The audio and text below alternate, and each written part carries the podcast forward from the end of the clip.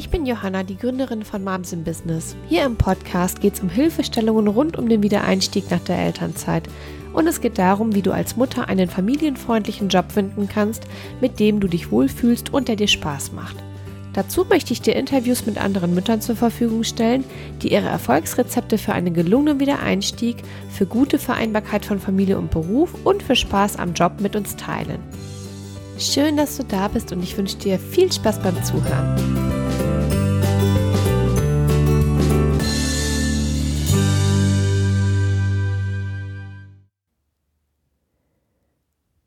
Hallo, herzlich willkommen zurück zum Moms in Business Podcast. Und heute geht es weiter mit Episode 3 mit dem Thema, so findest du als Mama einen familienfreundlichen Arbeitgeber. Fünf Merkmale, die du bei der Jobsuche nutzen kannst.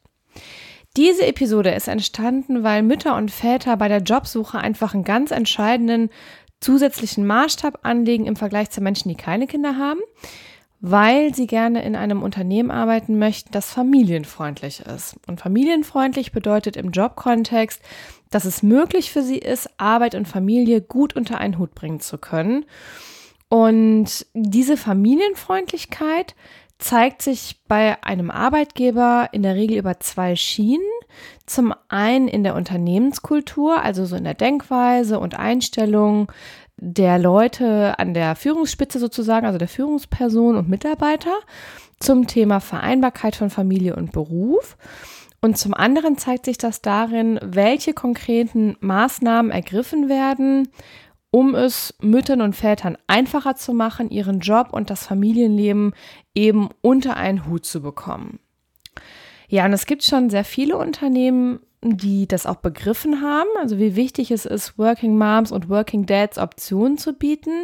Und insgesamt bewegt sich der moderne Arbeitsmarkt auch immer weiter in Richtung der, dieser Modern Work Konzepte, die viel, viel flexibler sind. Und das sind in der Regel Arbeitgeber, die wissen, dass wenn sie den Bedürfnissen ihrer Arbeitnehmer entgegenkommen, sie im Gegenzug sehr loyale, langjährige, ja, und auch motivierte Mitarbeiter bekommen, die auch Lust haben, äh, genau in diesem Unternehmen zu arbeiten.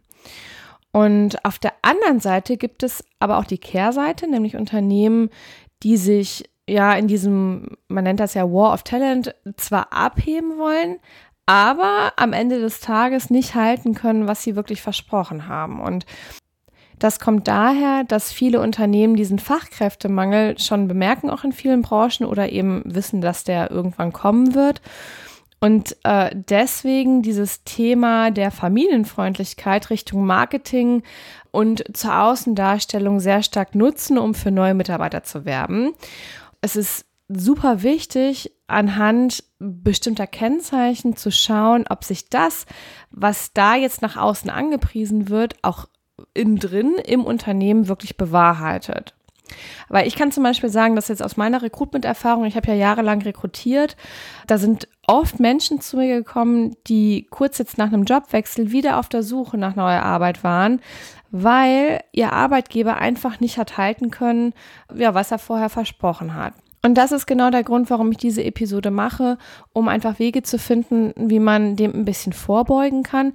Und wenn du jetzt auf der Suche nach einem familienfreundlichen Unternehmen bist, da gibt es ein paar Kennzeichen, auf die du im Vorfeld achten kannst. Mir ist nochmal wichtig zu sagen, dass du dich natürlich auf alle Fälle trotzdem auch auf Stellen bewerben kannst, die jetzt auf den ersten Blick nicht so familienfreundlich aussehen. Ähm, also wenn du das Gefühl hast, dass jetzt bestimmte Dinge nicht erfüllt sind, weil im Endeffekt muss man immer die Themen im persönlichen Gespräch klären, ne? also im Forschungsgespräch. Aber, und deswegen ist das hier wichtig, wenn du im Vorfeld weißt, worauf du achten kannst dann hast du schon sehr konkrete Anhaltspunkte, bei denen du dann im Nachhinein nachhaken kannst oder die du dann eben anbringen kannst. Und die Bereiche, die du im Vorfeld gut abklopfen kannst, sind einmal das Thema Stellenanzeigen, dann der Außenauftritt des Unternehmens, dann die ganze Social-Media-Präsenz, dann einmal Online-Bewertungsportale und Siegel und Auszeichnungen. Also diese fünf Bereiche gehen wir jetzt einfach mal zusammen durch und wir starten mit dem Thema Stellenanzeigen. Bei den Stellenanzeigen kannst du auf alle Fälle sehen, welche Begriffe verwendet werden. Weil von den Begriffen kann man dann wiederum auf bestimmte Dinge schließen. Ja? Also es gibt zum Beispiel so bestimmte Anti-Wörter für Familienmenschen.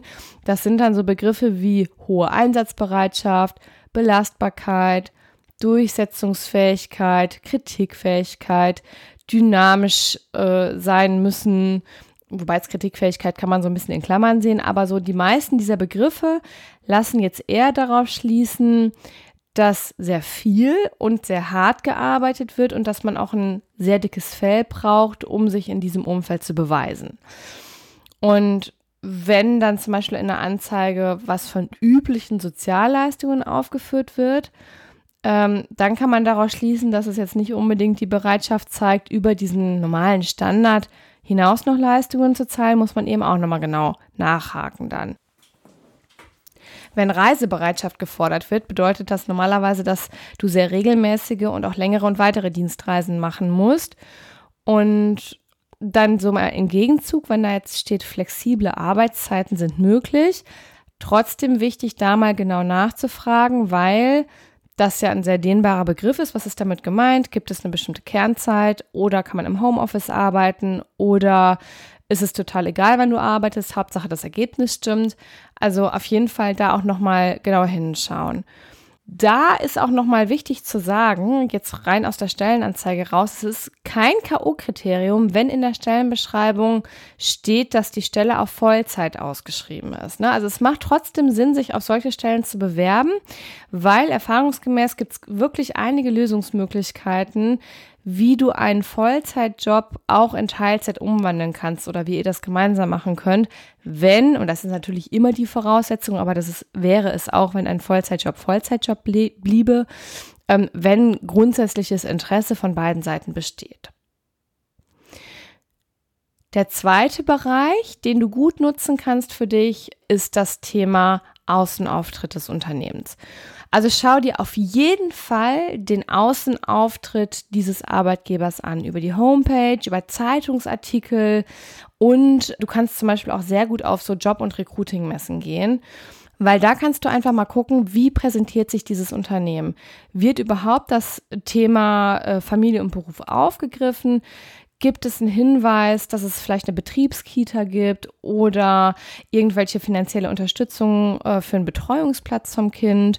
Werden familienfreundliche Arbeitsmodelle, also jetzt Stichwörter Flexibilität, Teilzeit, Homeoffice, werden die irgendwo aufgeführt? Wie wird insgesamt mit diesem Thema Work-Life-Balance umgegangen? Gibt es vielleicht auch so ein Eltern-Buddy-Konzept, also wo, wo Mütter und Väter sich untereinander austauschen und unterstützen können innerhalb der Organisation? Wer sind die Anlaufstellen für Mütter? Wer sind die Ansprechpartner? Also gibt es da überhaupt was oder wird das Thema ausgelagert oder unter den Teppich gekehrt oder ernst genommen? Also das kann man darüber ganz gut ablesen. Besteht vielleicht auch eine Kooperation mit einem Familienservice? Es gibt ja zum Beispiel den PME-Familienservice, was, was auch ein, ein sehr, sehr gutes Kennzeichen ist. Und und wirklich, es lohnt sich total, auf Job- oder Recruiting-Messen zu gehen, weil wenn du da Kontakt aufnimmst zu den Leuten, die da vor Ort sind, kannst du nämlich genau diese Fragen stellen. Und gerade auf diesen Messen sind die Unternehmen so ein bisschen im Recruiting-Fieber und die geben total gerne Auskunft. Die versuchen sich ja auch wirklich da zu präsentieren und du bekommst auch anhand der Mitarbeiter, die du dann da triffst an den Ständen, gleich ein ganz gutes Gefühl für die Unternehmenskultur in dem Unternehmen. Der dritte Bereich, wo es sich lohnt, mal genauer hinzuschauen, ist der ganze Social-Media-Auftritt. Social Media ist inzwischen wirklich ein super Tool, um nochmal einen externen Eindruck auch vom Arbeitgeber zu bekommen.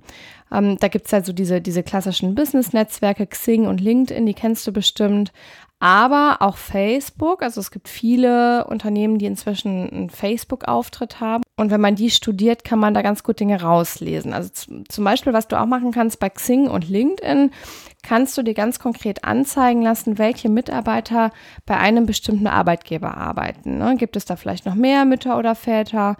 Ähm, was machen die da konkret? Und das muss man jetzt ein bisschen smart machen, aber Du kannst auch mal Kontakt aufnehmen. Ne? Also je nachdem, wie groß jetzt dein Interesse ist. Vielleicht, wenn du da wirklich eine tolle Stellenbeschreibung siehst und denkst, Mensch, das könnte echt mal in Frage kommen, diese Firma. Dann kannst du auf jeden Fall auch mal versuchen, Kontakt aufzunehmen zu Leuten, die da arbeiten.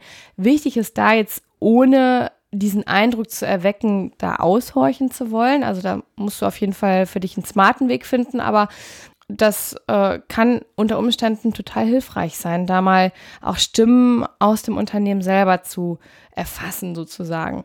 Ja, nochmal zurück zu Facebook. Auf den Facebook-Seiten werden ja sehr viele Infos auch geteilt, aber es wird auch viel auf Fragen eingegangen. Also du kannst mal gucken, was wird überhaupt dort besprochen, wie wird das besprochen, welche Themen werden diskutiert. Und auch da kann man eigentlich oft Fragen stellen. Und wenn du jetzt wirklich eine gute, wichtige Frage hast, die in einem guten Kontext professionell formuliert gestellt wird, dann wird die in der Regel auch gut beantwortet. Also kannst du mal versuchen, für dich zu nutzen. Der vierte Bereich ist auch eine ganz spannende Geschichte. Das sind diese Online-Bewertungsportale.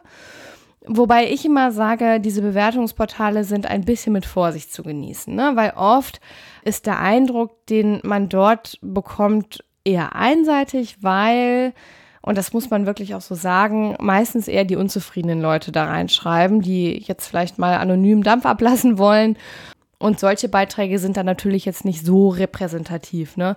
Das kennst du vielleicht aus Foren im Internet. Die sind auch nicht immer repräsentativ, weil man immer gucken muss, wer setzt sich jetzt da wirklich an den Rechner und schreibt da was rein. In der Regel sind das Leute, die ja einen gewissen Frust haben. Ne? Trotzdem kann man aber daraus einiges ableiten, weil nämlich entscheidend ist, wie reagiert das Unternehmen auf diese Kritik? Wird überhaupt geantwortet? Und wenn ja, wie ist diese Antwort gestaltet? Ist sie respektvoll? Ist sie konstruktiv? Ist sie wertschätzend? Weil die Unternehmen legen ja diese Accounts auch selber an und deswegen kann man das daraus auch ganz gut ableiten. Wichtig ist aber auch, wenn man jetzt bei den Bewertungen so eine Art Muster erkennen kann, äh, weil die zum Beispiel ausnahmslos positiv sind oder total unkritisch geschrieben sind, ja, da darf man sich dann auch die Frage stellen, was steckt jetzt genau dahinter und solche Bewertungen dann vielleicht auch mit ein bisschen Vorsicht genießen. Und das Wichtigste ist definitiv bei diesen Online-Bewertungsportalen, sich ein eigenes Bild zu machen. Also Online-Portale sind sinnvoll, um so bestimmte Anhaltspunkte zu bekommen, aber letztlich auch nicht mehr, auch nicht weniger. Also mach dir auf jeden Fall dein eigenes Bild. Und der fünfte Bereich, der ganz hilfreich für dich sein kann, das sind die Siegel und Auszeichnungen. Also es gibt für Unternehmen die Möglichkeit, sich von externen Organisationen hinsichtlich der äh, Familienfreundlichkeit bewerten zu lassen. Und wenn dann so bestimmte Kriterien erfüllt sind, dann bekommen die ein Siegel und eine Auszeichnung. Mit der ist dann eben auch von außen sichtbar, dass sie eben ein familienfreundliches Unternehmen sind. Da gibt es einige. Äh, ich habe jetzt für dich mal drei rausgesucht, die eigentlich so die bekanntesten Siegel sind und wo du dann auch später auf den jeweiligen Webseiten nachschlagen kannst, welche Unternehmen tragen genau dieses Zertifikat. Das packe ich dir auch in die Show Notes nachher rein. Also guck da auf jeden Fall rein. Da findest du Links, wo ich dich direkt auf die Seiten führe, wo du eine Auflistung an Unternehmen hast, die eben diese Zertifikate oder Siegel zur Familienfreundlichkeit tragen. Und die bekanntesten in diesem Kontext sind Audit Beruf und Familie, familienfreundlicher Arbeitgeber und Erfolgsfaktor Familie. Audit Beruf und Familie, das ist eine ganz spannende Sache, weil da werden Unternehmen unterstützt und begleitet, die sich familienbewusst aufstellen möchten. Also die bekommen nicht das Siegel, wenn sie einen Status X erreicht haben, sondern wenn sie sich insgesamt auf diesen Prozess einlassen. Und die Kriterien sind da, jetzt, es gibt einige Kriterien, aber zum Beispiel Arbeitszeit, Arbeitsort, äh, Personalentwicklungsmaßnahmen, Zusatzleistungen für Familien, das sind jetzt nur mal ein paar, es gibt noch mehr. Die Unternehmen, die dieses Siegel tragen, da kann man auf jeden Fall sagen, dass die ein Bewusstsein für die Vereinbarkeit von Familie und Beruf erkannt haben und dass die auch mit Experten daran arbeiten, gute Lösungen für alle Beteiligten zu finden. Also lohnt sich auf jeden Fall einen Blick da genauer drauf zu schauen. Und ja, bisher sind auch immerhin mehr als, ich glaube, 1000 Unternehmen zertifiziert. Und ich packe dir den Link in die Show Notes. Das zweite Siegel, das sind die familienfreundlichen Arbeitgeber. Das ist eine Initiative der Bertelsmann Stiftung und da ist eigentlich das Haupttool, wie die das erfassen, eine Mitarbeiterbefragung zur Familienfreundlichkeit. Und die bekommen dann, wenn die einen bestimmten Score erreicht haben, ein Zertifikat. Das ist dann für drei Jahre gültig. Und ja, da haben bisher, ich, ich glaube, ungefähr 200 Unternehmen mitgemacht. Den Link packe ich dir auch rein in die Show Notes. Und der dritte, äh, die dritte Organisation für solche Siegel, das ist der Erfolgsfaktor Familie. Das ist auch eine ganz spannende Sache. Das ist nämlich eine Initiative vom Bundesfamilienministerium. Da gibt es alle vier Jahre einen Durchlauf, wo die familienfreundlichsten Arbeitgeber ausgezeichnet werden. Auch da gibt es eine Auflistung einmal zu den Gewinnern und auch zu den, den Endrundenteilnehmern, was ja auch schon viel Aufschluss gibt. Und da gibt es auch ein Netzwerk, Erfolgsfaktor Familiennetzwerk. Das ist für Unternehmen, die sich insgesamt bei den Themen Vereinbarkeit von Familie und Beruf engagieren. Und das sind fast 7000 Teilnehmer. Und den Link findest du auch in den Show Notes. So, also das waren jetzt fünf Bereiche, die du auf jeden Fall für deine Jobsuche nutzen kannst, wenn du auf der Suche bist nach einem Arbeitgeber, der familienfreundlich ist. Schau dir die Stellenanzeigen an, schau dir den Außenauftritt an, guck mal ins Social Media Profil, schau in die Online-Bewertungsportale und gucke, ob die vielleicht irgendein Siegel oder eine Auszeichnung tragen. Also wirklich auch eine ganze Menge, wo du selber im Vorfeld schon viel machen kannst.